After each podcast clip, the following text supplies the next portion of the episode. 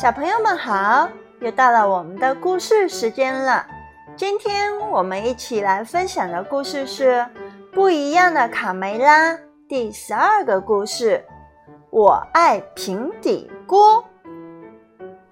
小耳朵们准备好，故事开始啦！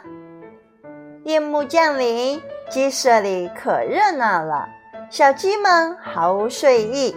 全都围坐在皮迪克的身边，听他讲星星的故事。快看，孩子们！辛迪克指着天上的星星说：“在我们正前方的星座，像不像一只雄赳赳的大公鸡？再看它闪闪发亮的爪子，就像镶满了钻石的尖刀，随时……”准备与敌人一决高下。这个星座负责驱赶黑夜，迎接太阳。哇，好棒哦！小鸡们兴奋地数着星星。来，大家再看那儿，在农场主住的方向，有颗非常亮的星星。那是公鸡星，属于我们的星星，真美呀！贝里奥、卡门和卡梅利多感叹道：“当这颗星星出现的时候，就预示着冬天即将来临，同时也表示我们将举办一场大型的节日庆典，周围所有的亲戚。”都会赶来参加。冬至日就在明天哦，我们要过节啦！公鸡星万岁！爸爸，你看那个长得像平底锅的星星出现在我们鸡舍的上方，它预示着什么？卡门问皮迪克。这个简单，我来回答。卢茨佩罗非常肯定地抢着说：“预示着一场大灾难即将降临鸡舍，到那时大家都会死，无一幸免。”佩罗的末日预言顿时在鸡舍里炸开了窝，悲伤、恐慌的情绪笼罩着大家。啊，为什么？我不想死，谁能救救我们啊？太过分了，佩罗，你的玩笑开得太大了。卡梅拉生气地说：“瞧，把小鸡们吓的，晚上会做噩梦的。”好啦，大家都回窝里去。皮迪克命命令的：“明天我们还要早起，去森林准备节日大餐的食物，捡榛子。”嗯，拾种子，剥松仁儿，有太多的事情要做了。但是，小胖墩儿、小刺头和大嗓门并没有回屋，他们被这个平底锅的预言吓坏了。我不要死在平底锅里！小刺头嚎啕大哭。小胖墩儿倒是比较冷静，他想出了一个主意，不想被平底锅给炖了，唯一的办法就是把农场主的锅偷走。嘿嘿，跟我来，伙计们！天空下起了雪，片片雪花瞬间将大地笼罩在白茫茫的沙帐之中。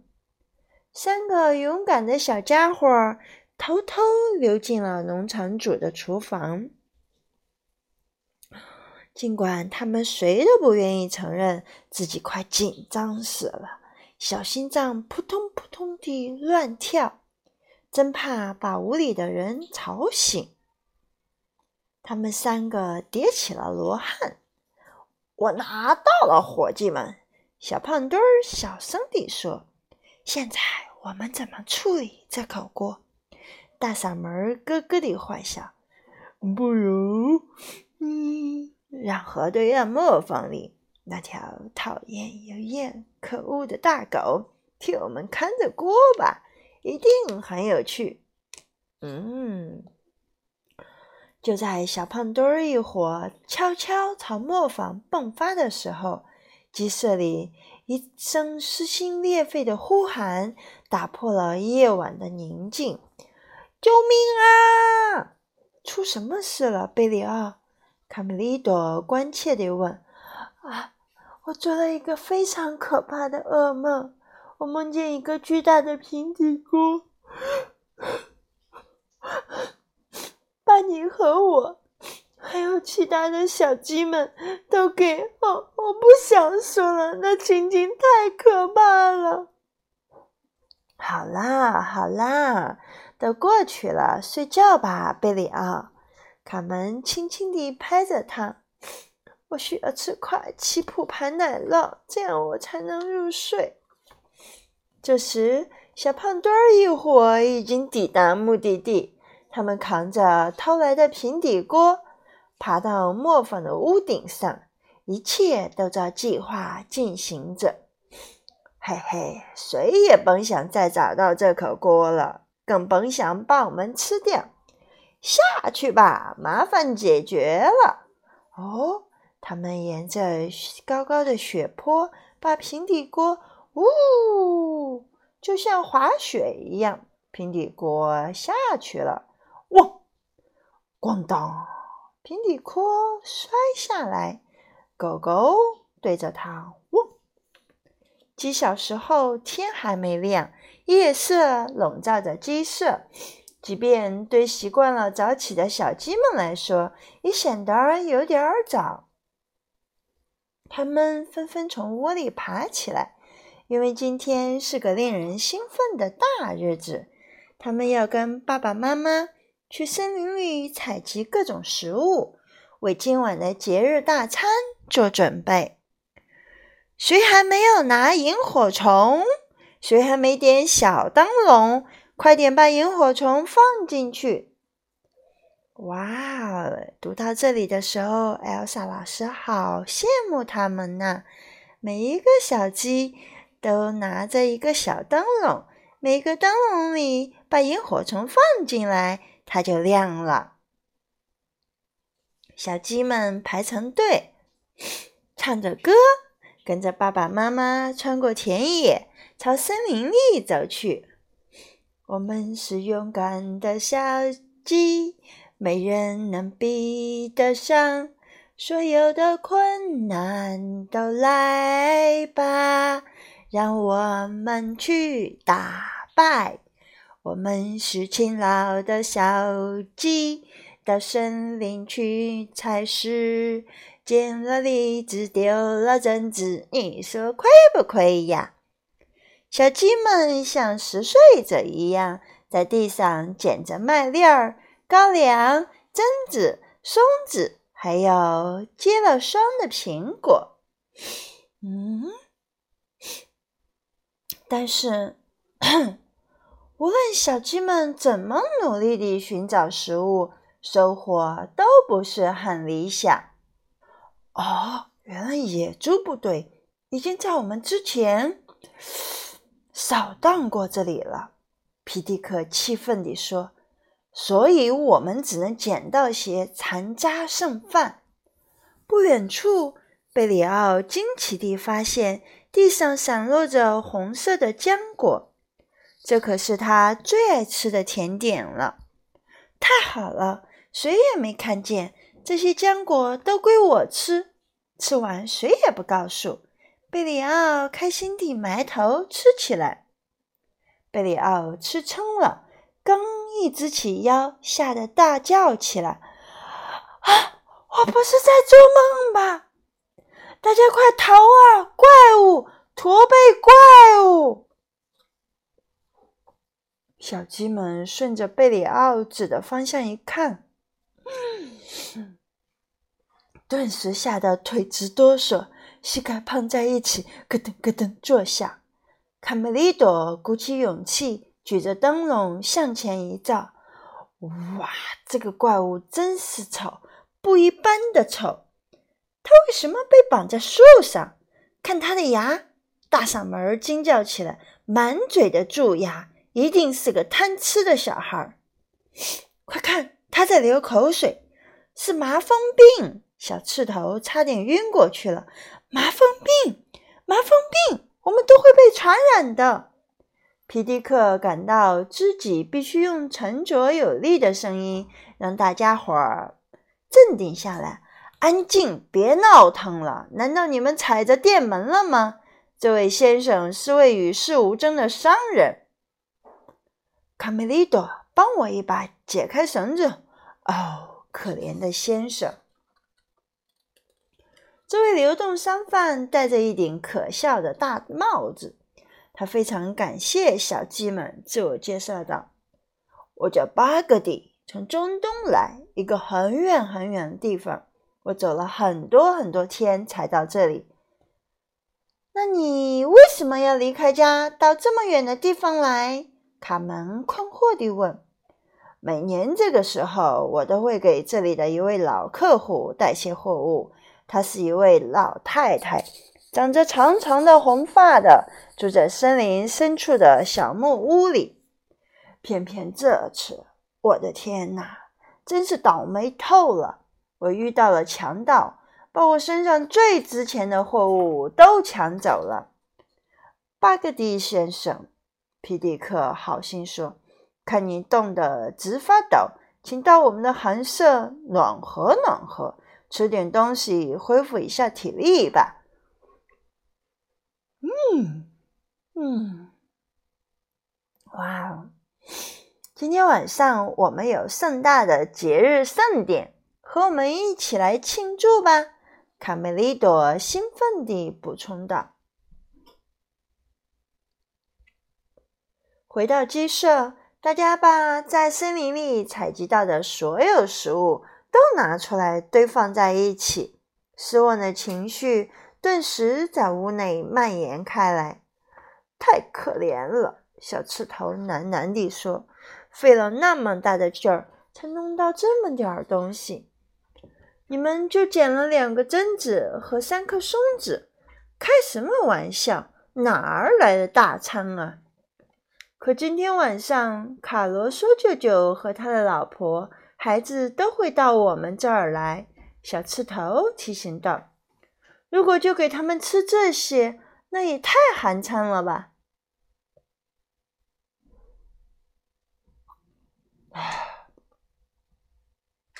这还没算那个外国人的饭量呢，他肯定有我们四个的饭量大。大嗓门做了个鬼脸。哎，巴格迪根本没把大嗓门的饭啊话放在心上。朋友们。今晚的庆典，我有一个救场的办法。巴格迪小心翼翼地取下头巾。那帮强盗抢走了我所有的货物，幸好他们没发现我最后保留的这件财产。你们看，哦，天哪！卡门惊叹地问道：“这就是佩罗讲的梦神的故事里让人打瞌睡的梦之沙吗？”骆驼巴格迪弯下腰。对小鸡们轻声说：“这可不会让人打瞌睡，这是上等美味，你们将会体验体验到前所未有的愉悦。来尝尝，这些从未见过的白色颗粒，亮晶晶地闪烁着光芒。”小鸡们有些犹豫，想起了爸爸妈妈一再告诫不要吃陌生人的食物。只有小胖墩儿毫不在乎，抓起一把就扔进嘴里。哇哦，太好吃了！这些神秘的白色小颗粒让小胖墩儿在地上欢快地打起滚儿。小鸡们再也不犹豫了，争先恐后地去拿。嗯，太美味了，真好吃，简直绝了！这是我长这么大吃过的最好吃的东西了。卡梅利多沉醉在美味的甜味中。别小看这小小的一粒，这是经过提炼的糖。骆驼巴格迪解释说：“它能带来幸福和甜蜜。缓解悲伤，扫除忧愁，只需要吃上一口，无论年纪大小，都会露出满足的笑容。难怪你们那儿的人都长了笑脸，他们感叹道：“你们救了我的命，我还给我住的地方。”骆驼激动地边说边坐在了头巾上。作为报答，我要教你们用糖来烹饪美味的阿拉伯蛋糕，就像变魔术一样。你们将见识到这一粒粒的小东西是怎么。创造出绝佳的口感，变成蛋糕的，特别是创造出蛋糕中的极品宝塔蛋糕。啊，比糖更好吃的是蛋糕！小鸡们举着小灯笼欢呼起来。巴格迪变魔术，巴格迪做蛋糕，没问题。首先，我需要一口平底锅。我的天哪！卡梅利多喊道：“他说需要一口平底锅，你们听到了吗，伙计们？我知道哪儿能找到平底锅。”卡门打开门就要出去，他就在农场主的厨房里，靠近壁炉的那面墙上挂着呢。我们去把锅拿过来。等一下，等一下，平底锅不在厨房里。小刺头追出去，叫住了卡门。是真的，小胖墩儿十分别扭地承认道：“你们都干了些什么呀？”卡梅利多气愤地说：“时间这么紧张，距离节日庆典只剩下几个小时了。你们把锅藏哪儿了？快说！”卡门喊道。“我们把它扔到河对岸的奇普磨坊里了。”大嗓门支支吾吾地回答：“我认识路。”贝里奥自告奋勇：“那个磨坊里有我最喜欢吃的奶酪，我带你们去。”他们不要命了！我们忘了说，天哪，糟糕，他们会被生吞的！三个小伙伴在雪地里走了很久。贝里奥指着前方，兴奋地喊道：“快到了！路尽头的那座房子就是。”我看见平底锅了，就在门口，手到擒来，简直跟玩儿似的。卡梅利多走在前面，制定行动计划。跟我来，脚步轻点儿，别被磨坊主发现。嗡嗡嗡嗡！不许碰我妹妹！卡梅利多准备和恶狗决斗。面对险境。卡门总能保持冷静。他冲着凶恶的看门狗大喊：“来尝尝这个，我的乖宝贝儿，怎么样？好吃吧？你喜欢是不是？还想再来一颗糖吗？嗯，没问题，这是奖励乖狗狗的。贝里奥，你躲到哪儿去了？这条大乖狗同意把我们送回鸡舍。”寻找平底锅行动首战告捷。卡梅利多站在平底锅里，就像太阳神阿波罗驾驶着太阳战车在天空中驰骋那样，吆喝着前面奔跑的大猎狗：“快跑，大狗，跑得再快一点！”三个小伙伴坐在平底锅里，在广袤的雪地上飞驰。转眼就穿过冰面，到了河对岸的森林里。突然，在森林深处，一幅神奇的画面展现在他们眼前。可惜，小鸡们没有时间停留，它们必须尽快赶回鸡舍。好好吃！哇哦，好吃的甜点！巴格迪已经在炉子边忙活好几个小时了。哎，再回过来，刚才说好好吃，是在一个非常漂亮的屋子上坐着的一个小人儿，还有一个红头发的老奶奶，她是一个巫婆还是一个正常的人呢？看她的样子很奇怪，衣服也破破烂烂的。巴格迪已经在炉子边忙活好几个小时了，他就像蛋糕店里的大师傅，放心地让小学徒们围着骡子旁帮忙，时不时还给他们点儿小奖励。卡梅利多，给我拿点你们在森林里采集的松子、榛子和麦粒。是，师傅。卡门、小凯利。你们去附近的果园里捡些地上散落的水果。是，师傅。在骆驼巴格迪不断的搅拌下，糖汁儿渐渐变成了琥珀色的焦糖，散发着浓郁的焦糖香味儿。哇哦！忙碌的小鸡们在锅边来回穿梭，分工明确，有的敲核桃，有的给黄杏去核。